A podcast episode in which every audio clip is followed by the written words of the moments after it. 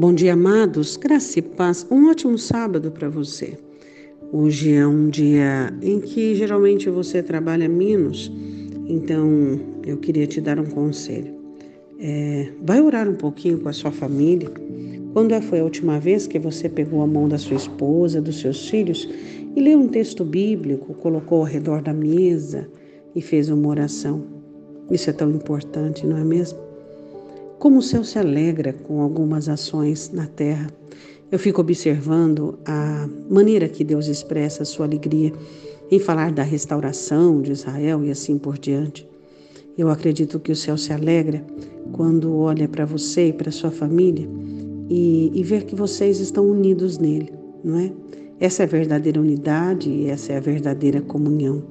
Hoje nós vamos falar um pouquinho disso, nós vamos falar de uma mulher que entrou para a história e ela não era anfitriã, ela era a irmã de Marta.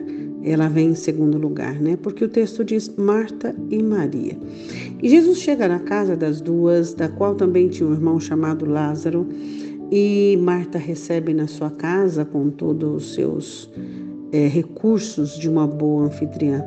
E a Bíblia diz em Lucas capítulo 10, versículo de número 39: E tinha esta uma irmã chamada Maria, a qual, assentando-se também aos pés de Jesus, ouvia a sua palavra.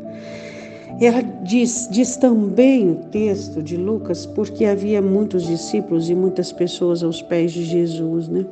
E não era muito comum é, ali uma mulher anfitriã é, assentada, porque Marta até mesmo cobrou uma ação do Senhor para dizer que Maria pudesse ajudá-la. Mas eu não quero falar do desacordo das duas. Eu quero falar dessa desse posicionamento, assentando-se aos pés dele, ouvir a sua palavra. É, você não acha que nós deveríamos nos assentar mais aos pés dele para ouvi-lo falar? Você não acha que tem sido pouco o tempo que nós temos investido para ouvi-lo falar? Ele disse aos discípulos que ele diria coisas ainda que não foram ditas por meio do seu Espírito Santo. O que o Senhor Jesus tem desejado falar comigo e com você, mas porque nós não temos nos assentado aos pés dele? Hum? Quantos de nós queremos colocá-lo sentado junto conosco. Você está entendendo do que eu estou falando? Na mesma estatura. Quantos de nós oferecemos a Ele aquilo que achamos viável e aquilo que achamos de acordo com a nossa condição? Eu faço o meu melhor. Você sabe quem criou essa escola? Eu faço o meu melhor? É Ele mesmo. É Caim. É, a palavra do Senhor diz em Judas que nós não podemos seguir o caminho de Caim. Não é o meu melhor que agrada a Deus, não é o seu melhor, não, mas é aquilo que é ordenado na Escritura.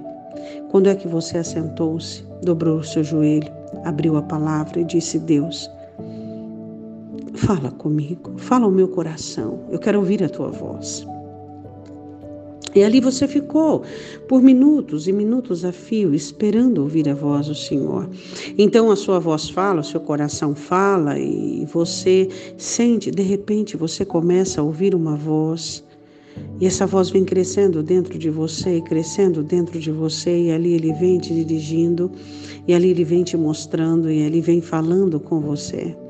E você se encontra com o seu Criador, com o seu amor, com o seu amado, com o seu Salvador. E é ali que você recebe as direções para a sua vida. O que Maria queria ouvir? As palavras de vida. É isso que ela queria ouvir. Ela não estava ali interessada em nenhum milagre, em nenhuma prosperidade, ela estava ali interessada nas palavras eternas. É o meu maior interesse e o seu também. Oremos. Senhor, ensina-nos a sentarmos aos teus pés. Ensina-nos a ouvirmos a tua voz. Ensina-nos a pararmos com os nossos afazeres, ó Deus, e diminuir o ritmo do nosso coração. O nosso ativismo não nos levará a nada, mas aquilo que fazemos em teu nome, isso sim fará proezas. Senhor, eu quero te pedir por todos nós, nós que somos chamados por igreja, somos vistos como a tua igreja. Ensina-nos a sentarmos aos teus pés para ouvirmos a tua voz, Pai. Eu te peço, em nome de Jesus. Amém? Faça isso hoje. Vá para o seu quarto, abra a sua Bíblia, num salmo, num texto que você queira, e peça para o Senhor falar com você. Diga, eu quero ouvir a tua voz. Deus te abençoe, um ótimo dia em nome de Jesus.